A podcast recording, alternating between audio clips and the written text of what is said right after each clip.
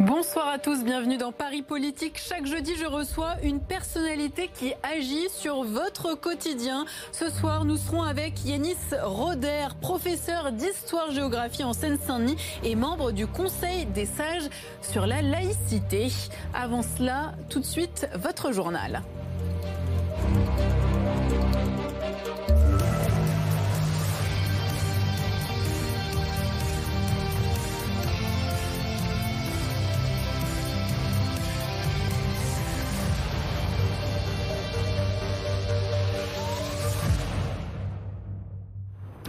Mois de novembre éprouvant, ce sont les mots du Premier ministre aujourd'hui. En Ile-de-France, les services de réanimation sont proches de la saturation. Le taux d'occupation par des patients Covid a franchi la barre des 60%. Le dispositif de couvre-feu sera réévalué la semaine dernière, voire euh, durci. Les chiffres ne cessent d'augmenter. Donc, Ariane Limousin. Les hôpitaux d'Île-de-France sous tension. Plus de 6 lits de réanimation sur 10 sont actuellement occupés par des patients Covid. En fait, on n'a pas, comme pour la première vague, à affronter un tsunami de patients Covid qui arriverait aux urgences et en réanimation, mais à gérer, si vous voulez, un flux constant de patients Covid qu'il faut hospitaliser, qu'il faut mettre en réanimation et qui occupe une part de plus en plus importante de nos services et de nos réanimations, alors que dans le même temps, il faut s'occuper euh, des autres patients qui sont victimes d'autres pathologies. La situation est donc alarmante. Les services hospitaliers fonctionnent à flux tendu et sont déjà presque dépassés par l'ampleur de la deuxième vague du coronavirus. Car ce n'est pas le nombre de lits, mais le personnel qui manque. Pour soigner des malades de réanimation correctement, aujourd'hui, la réanimation, c'est un, service qui est normé, c'est-à-dire qu'il faut deux infirmières pour cinq malades. Ça, c'est la norme. Probablement pour les patients Covid, il faut un tout petit peu plus d'infirmières, probablement deux infirmières pour quatre patients qui ont le Covid et une aide-soignante pour quatre patients. C'est infaisable. Selon les dernières données de Santé publique France, 701 patients sont actuellement en réanimation en Ile-de-France et leur nombre pourrait encore grimper. D'après le directeur de la PHP, 90% des lits de réanimation pourraient être occupés d'ici la fin du mois. Nous prenons la direction de Poissy dans les Yvelines en plein cours de judo. Un dramatique accident. Un mur s'est effondré sur deux enfants. Simon Azeli est sur place pour Bonsoir Paris. Simon, c'est dans ce gymnase que s'est produit l'effondrement. Oui, bonsoir Marguerite. Les faits se sont produits à la mi-journée ici à Poissy, dans le département euh, des Yvelines, dans le complexe sportif Patrick Caglione. Un mur situé à l'intérieur euh, du bâtiment, un mur en plâtre en carreau, euh, s'est effondré. Les causes de l'effondrement sont encore inconnues. L'alerte a été donnée par les éducateurs et très rapidement, les secours sont arrivés sur place. 27 enfants en stage de judo étaient présents au moment des faits, mais seuls 16 ont été témoins de la scène et deux ont été euh, grièvement euh, blessés. Il s'agit d'un garçon et d'une petite fille respectivement âgés de 7 et 6 ans. Ils ont été transportés sous escorte policière à l'hôpital euh, Necker situé dans le 15e arrondissement de Paris. Une cellule psychologique a été ouverte ici à Poissy pour les enfants mais aussi pour les parents. Le périmètre de sécurité est toujours en place ici à Poissy. Une enquête a été ouverte pour tenter de déterminer ce qu'il s'est exactement passé. Simon Azeli, depuis Poissy, dans les Yvelines. Reverdir Paris, c'est l'objectif principal de la mairie de Paris pour ce deuxième mandat. Plantation de 170 000 arbres, 30 hectares de nouveaux parquets jardins pour faire face à la pollution, au réchauffement climatique. On supprime également des places de stationnement. Il faut végétaliser et vite. Clémence, bonsoir. Tu es rue Vigée-Lebrun dans le 15e arrondissement, devant une école. Aujourd'hui, on plante.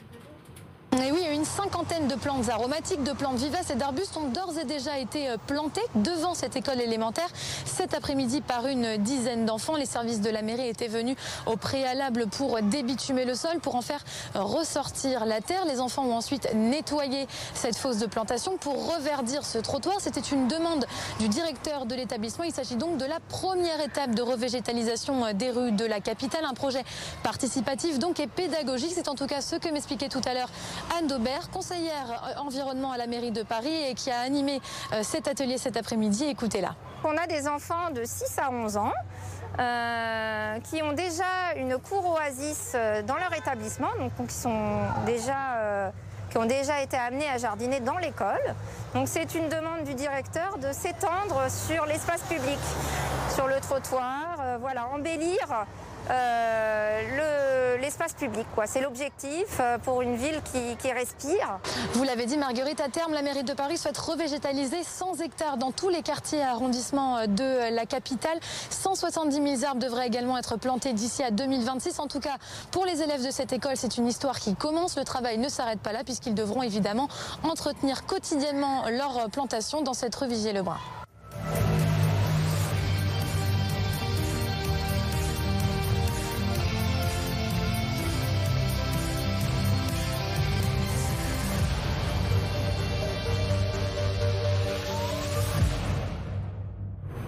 Bienvenue dans Paris Politique. Chaque jeudi, je reçois une personnalité qui agit sur votre quotidien. 30 minutes pour lui poser toutes les questions qui vous concernent. Yanis Roder, bonsoir, et bienvenue.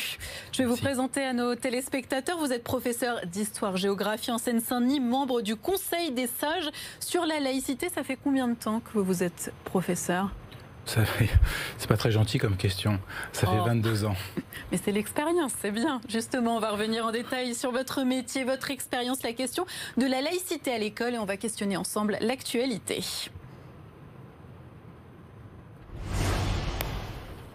Hier, cérémonie d'hommage à l'enseignant Samuel Paty, assassiné devant son collège par un terroriste vendredi dernier. On va regarder, si vous le voulez bien, les mots d'Emmanuel Macron lors de cette cérémonie. Nous défendrons la liberté que vous enseignez si bien et nous porterons haut la laïcité. Nous ne renoncerons pas aux caricatures, aux dessins, même si d'autres reculent. Qu'avez-vous ressenti à l'écoute de ces mots? Ils étaient suffisants, ces mots? Ils étaient émouvants, ces mots. Euh, et la cérémonie dans son ensemble était très émouvante. Euh, j'ai trouvé que le, président a rendu un, bel hommage euh, à mon collègue, à notre collègue Samuel Paty, mais aussi à tous les professeurs, en disant Monsieur le professeur, en marquant le respect. voilà, à Samuel Paty. Et j'espère simplement, moi, que une fois l'émotion retombée, une fois que nous, bah, nous allons reprendre euh, notre vie euh, quotidienne, normale, euh, après, après ce choc, que la prise de conscience se fait. Je souhaite vraiment qu'elle se fasse, que nous arrêtions de passer d'un choc à un autre choc en fabriquant de l'émotion par... Parce que là, très clairement, on voit qu'il y, a une union autour des professeurs avec beaucoup d'émotions. Vous, vous, le dites bien, il faut aller au-delà, c'est ça? Oui, c'est-à-dire que l'émotion ne doit pas euh, être chassée par une autre, euh, et puis ainsi de suite. On, doit réfléchir sur ce qui nous a amené à cela. On doit faire le bilan aussi de ce qui n'a pas été fait alors que le signal d'alarme était tiré pratiquement, oui, depuis 20 ans. Hein, j'ai fait partie des premiers qui ont alerté sur ces questions-là. Euh, on m'a regardé sans vraiment prendre en considération ce que je disais une partie de la presse a ignoré complètement euh, ces, histoires, avec cette peur habituelle de ne pas stigmatiser, de ne, de, voilà, de, de, renvoyer ceux qui disaient des choses sur le sexisme, l'homophobie, l'antisémitisme que nous voyons monter, les renvoyer dans le camp des racistes. Mais mais ça n'a rien à voir avec ça. C'est simplement que nous, nous constations des choses. Et ce sexisme, cette homophobie, euh, cet antisémitisme, il n'était que euh, les manifestations d'un islamisme qui montait. Voilà. Et ça, il fallait accepter de le voir, de le regarder en face, de voir la réalité telle qu'elle était. Et ne pas tomber dans une stratégie victimaire, c'est le mot que vous employez. Alors, oui, stratégie victimaire et en même temps, euh, surtout, ne pas, ne pas dire les choses, ne pas voir ce que l'on voit, comme disait Charles Péguy. C'est-à-dire avec cette peur, cette peur qui, euh, ronge certains de ne pas, euh, faire, disait-il, le jeu du Front National. Mais c'est en ne disant pas les choses qu'on fait le jeu de l'extrême droite. C'est pas en les, pas en les disant, c'est en les cachant, parce que les gens au quotidien, eh bien, ils les vivent. Parce que ceux qui font l'opinion ou euh, ceux qui font des commentaires, ils vivent pas forcément dans ces quartiers-là. Donc ils ne voient pas ce qui s'y passe. Hein, ils ne voient pas que les classes populaires vivent des choses. Eh bien, voilà, c'est en, ne voulant pas le voir qu'on favorise l'extrême droite. Donc il faut regarder les choses. Emmanuel Macron euh, dit nous ne renoncerons pas aux, caricatures. pardon. Est-ce qu'il faut continuer à montrer ces caricatures Vous, dans votre classe, à la rentrée, c'est ce que vous allez faire? Je crois que la question ne se pose pas comme ça, si vous permettez. L'éducation, c'est un long travail. Et l'éducation euh, à, la, à l'ouverture, c'est aussi un long travail. Il ne s'agit pas d'arriver en classe et de dire voilà, je vais vous montrer des caricatures et de provoquer un choc. Bien sûr. Il, s'agit de travailler sur le long terme. Euh, autour. De travailler sur le long terme, de travailler sur la caricature, qu'elle fut politique, euh, qu'elle fut euh, parfois triviale, qu'elle fut religieuse. Mais montrer ce qu'est la caricature, ce qu'elle signifie aussi dans l'histoire de France, ce qu'elle signifie aussi en, termes de liberté, liberté de ton, liberté d'expression, et dans sa signification politique. Et montrer que la euh, caricature, c'est aussi une façon de rire, une façon de se moquer. Et un pays qui sait se moquer de lui-même, c'est un pays adulte en fait. Euh, c'est à ça qu'on reconnaît aussi une démocratie. C'est au fait que c'est un régime adulte. Nous sortons de cette toute-puissance qui fait l'enfant, nous sortons de cette émotion qui, nous, qui submerge les enfants, parce que nous sommes des adultes. Mais il y a aussi ce rapport au religieux qui, qui, a, qui, a, aussi changé avec la notion de blasphème qui est mal comprise par les jeunes. Le fait est que le blasphème est un terme religieux et qu'il n'y a pas de blasphème en droit français, ça n'existe pas. Donc quand les élèves me disent monsieur c'est du blasphème, je dis moi je ne sais pas ce que c'est en droit français le blasphème. C'est toi qui considères que ça, c'est du blasphème. Mais pour toi, dans ton, dans ton, dans ton univers privé, personnel, en termes publics, dans la société, ça n'existe pas le blasphème. Ça, c'est la première chose. Et après, effectivement, là où vous avez raison, c'est que il y a une religiosité euh, de plus en plus importante euh, dans une partie de la jeunesse française. Mais comme le montre très bien euh, le politologue Jérôme Fourquet, vous avez une partie, une grande partie majoritaire des Français qui se détachent de la religion quand une autre réinvestit ses croyances. Et cette autre qui réinvestit ses croyances, c'est ce sont c'est une partie des musulmans de France et donc ou des Français musulmans. et donc là, vous avez cette religiosité que, certains élèves amènent avec eux euh, à l'école. Euh, ce qu'on peut tout à fait comprendre, on n'arrête pas d'être ce qu'on est quand on rentre euh, à l'école. Mais quand on rentre à l'école, on passe d'enfant ou adolescent au statut d'élève. Et un enfant et un élève, c'est pas pareil. Un élève, il reste, il laisse à la porte ce qui relève de l'intime, du personnel, ce qui relève de ses susceptibilités particulières, parce que à l'école, il va entendre un récit et il va participer aussi à un récit commun parce que nous faisons société, parce que nous faisons nation. On va y revenir. On va continuer euh, sur l'actualité. Euh, Yanis Roder, quelques heures après euh, cette cérémonie, un dommage national, le parquet antiterroriste a annoncé la mise en examen de sept personnes, dont deux mineurs âgés de 14 et 15 ans, pour complicité d'assassinat en relation avec une entreprise terroriste. Deux collégiens du collège de Conflans-Sainte-Honorine. Est-ce que ça questionne justement que des collégiens puissent être impliqués à leur niveau, évidemment. Ils ont désigné le terroriste. Nécessairement. Vous savez, j'ai écrit un livre en 2008 qui, pour tout vous dire, est passé un peu inaperçu, qui s'appelait Tableau noir, la défaite de l'école. C'est un livre dans lequel je disais qu'une partie de mes élèves, parce qu'ils manquent de vocabulaire, parce qu'ils manquent de langue, non pas parce qu'ils ne sont, ils seraient pas d'origine française, ils sont passés, ils sont nés en France, ils ont grandi en France, parfois dans des familles qui sont là depuis trois générations, euh, mais parce qu'il manque de vocabulaire, il n'arrive pas à développer une pensée structurée et logique. Et surtout, il n'arrive pas à penser. Penser, c'est être capable de, comprendre qu'aux actes, il y a des conséquences.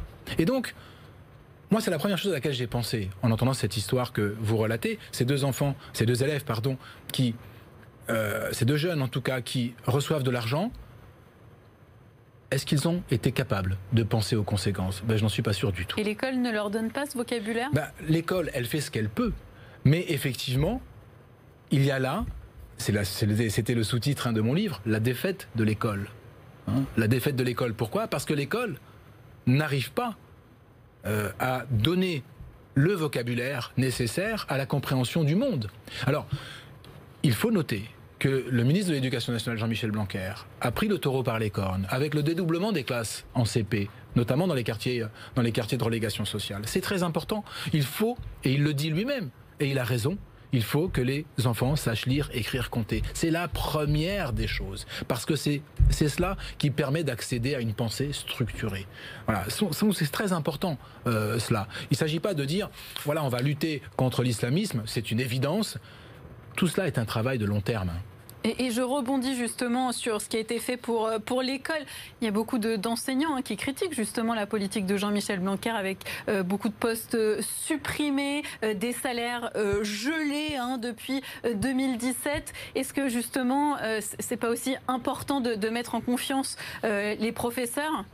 Alors, vous savez, les salaires, ils sont gelés depuis 2010. Donc, c'est pas Jean-Michel Blanquer qui les a gelés. Euh, et François Hollande ne euh, bah, les a pas dégelés.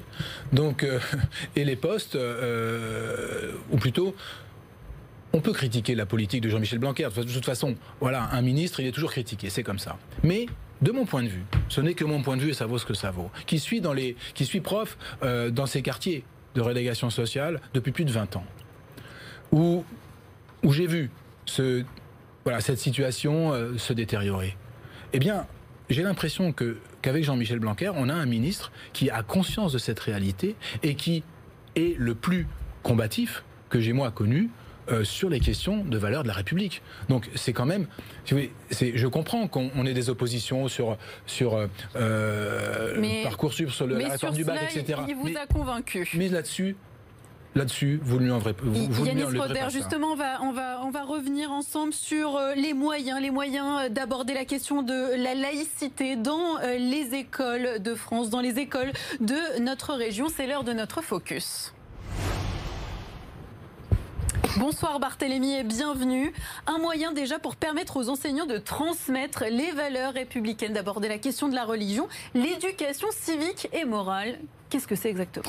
Elle a été mise en place euh, en 2015. Euh, Créée en fait euh, en 2013, cet enseignement a été remanié en réponse notamment aux attentats de Charlie Hebdo. Alors ça a remplacé ce que ont pu connaître beaucoup de gens, l'éducation civique, juridique et sociale du lycée par exemple. En tout, sur toute la scolarité, c'est 300 heures d'enseignement du CP à la terminale. Là où ça devient intéressant, c'est lorsqu'on regarde le besoin de ce type d'enseignement à l'école. Une étude passionnante sur la laïcité a été réalisée par le CNESCO, le Centre national d'études des systèmes scolaires, en 2020. Le niveau de connaissances civiques est primordial pour aborder le fait religieux. En gros, moins il y a de connaissances civiques, plus la religion prend le dessus sur les valeurs républicaines. Les collèges en réseau éducation prioritaire concentrent le plus de problèmes sur ce sujet. Ce ne sont pas les collèges en REP plus dans lesquels les questions de laïcité sont plus abordé dans le projet d'établissement et l'encadrement y est plus important toujours selon cette étude.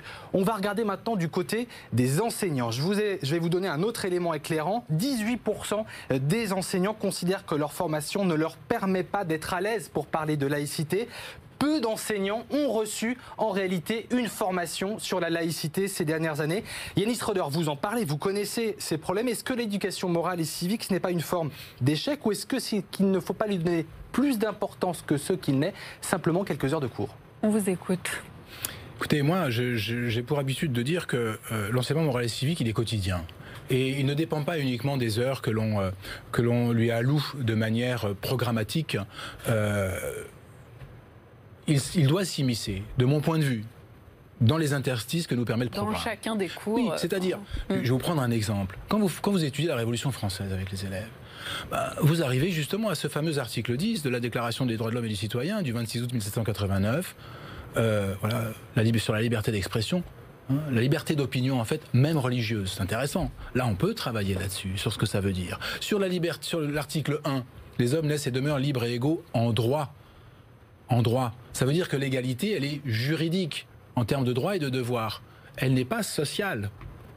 C'est autre chose, ça. Donc, il y a beaucoup de choses à faire c'est par exemple, au moment de la Révolution française, toujours, l'émergence, la création, en, en 1792, du mariage civil.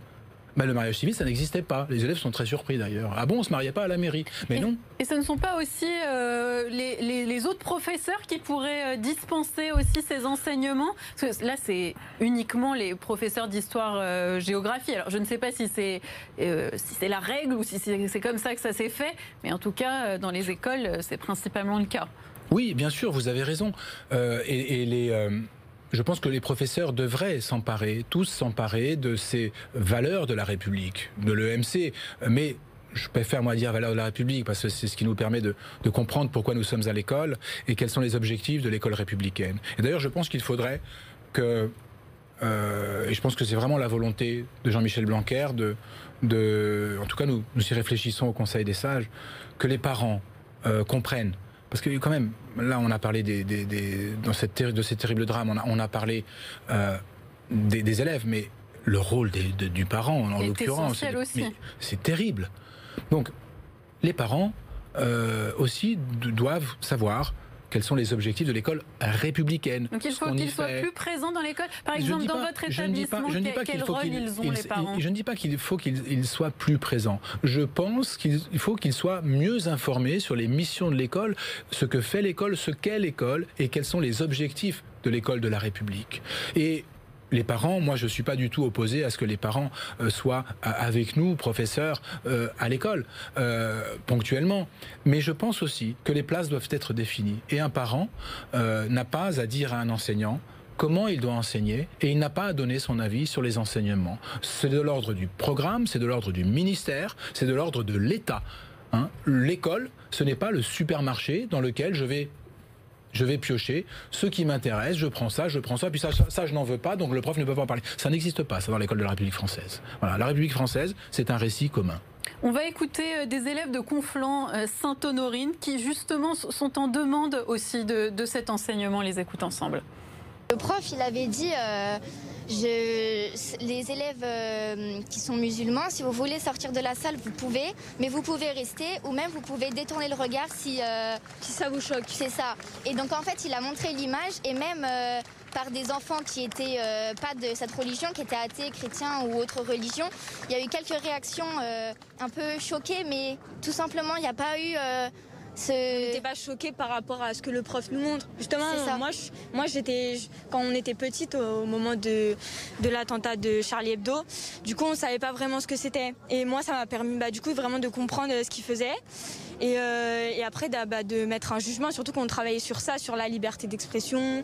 Donc c'était important parce que maintenant, ça fait partie de l'histoire, donc euh, on est obligé d'en parler. Et après, il n'a pas non plus cité euh, en disant, toi, tu vas sortir, toi, tu vas sortir parce que tu es de telle religion. C'était justement pour nous préserver.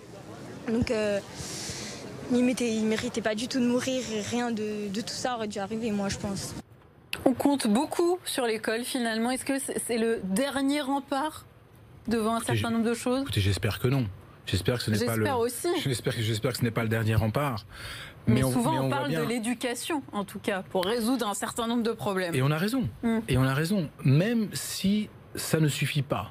Hein, vous savez, euh, je vais faire un parallèle historique, euh, vers des gens qui avaient été animés par une vision du monde qui était aussi, aussi euh, euh, violente.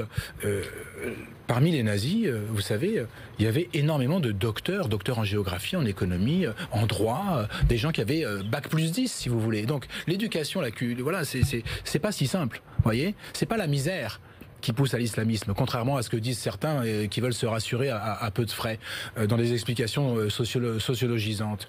Non, c'est pas pas la misère qui pousse au, radicalisme, qui pousse qui pousse à la violence. C'est autre chose. Il y a d'autres moteurs. Donc l'éducation, elle peut, mais elle ne peut pas tout toute seule. Voilà, c'est la société qui doit s'emparer de cela, avec tous les leviers qui sont dans les mains des institutions, mais aussi dans les mains des Français. Les Français ne doivent pas euh, détourner le regard, euh, euh, regarder ailleurs, ne pas s'engager. Il faut s'engager. Vous faites partie justement de ce Conseil des sages de la laïcité. quelles avancées et quels outils finalement pour encore avancer? Écoutez, les avancées, elles me semblent importantes. Les enseignants, les équipes éducatives, les établissements ont besoin sur le terrain d'outils. Nous avons mis en, en place, créé, avec les services du ministère, un vadémécum laïcité, mais aussi un vadémécum racisme et antisémitisme. Très pratique, avec des, cas, des cas, euh, des études de cas qui permettent aux équipes, aux enseignants, de trouver les textes juridiques, de résoudre les cas localement, mais aussi il y a la possibilité mise en place par, euh, Jean-Michel Blanquer euh, de saisir directement l'équipe du, rectorat, valeur de la République, mais aussi l'équipe nationale, parce qu'il y a une équipe nationale qui chapeaute tout ça, pour prévenir, même de manière anonyme, les incidents.